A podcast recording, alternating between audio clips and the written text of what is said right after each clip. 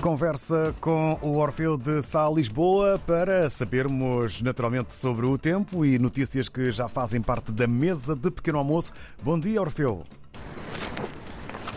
Bom dia, David Joshua. Bom dia, ouvintes RTP África. Amanhã de uh, quinta-feira, um dia em que a temperatura máxima prevista aqui para a capital moçambicana é de 31 graus. Para já, notas da atualidade informativa tomaram Uh, ontem posse uh, os presidentes dos conselhos municipais das 65 autarquias eleitos uh, nas sextas autárquicas do dia 11 de outubro passado.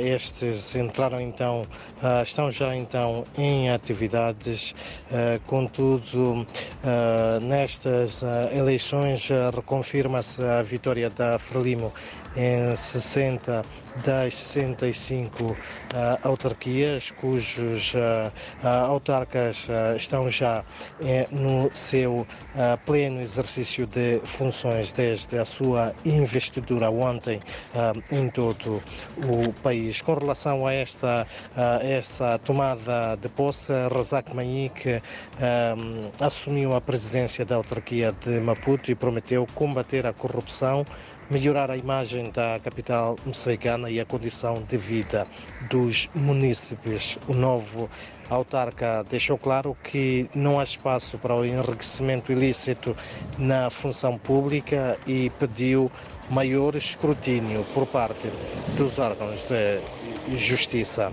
Já a ministra da Administração Estatal e Função Pública de eh, moçambicana Comuana exigiu do novo autarca eh, de Maputo, assim como uh, do resto do país, uma governação isenta de práticas lesivas ao Estado e uh, desajustadas às necessidades dos uh, munícipes. Por outro lado, também o autarca da cidade da Beira, eleito pelo Movimento Democrático de Moçambique, MDM, partido da oposição, também tomou posse. Albano Cariz prometeu cumprir com as promessas feitas no seu manifesto eleitoral, lançando ao mesmo tempo um olhar aos projetos de desenvolvimento da rede escolar e sanitária, assim como criticou os atrasos por parte do governo no desembolso dos fundos para as autarquias.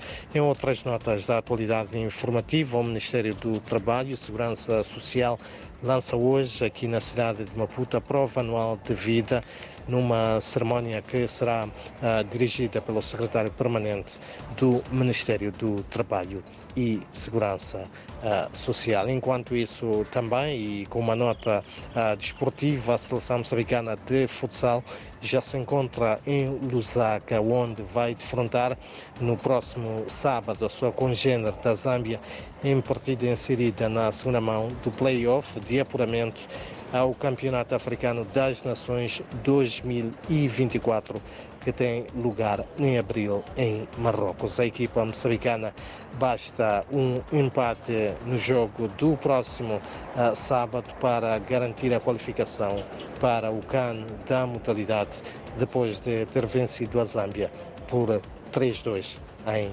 Maputo. São então estas, uh, David Joshua e ouvintes, algumas das notas de destaque da atualidade informativa nesta quinta-feira, um dia recorde de calor aqui na capital moçambicana e onde o Instituto Nacional de Meteorologia prevê uma temperatura máxima de 31 graus.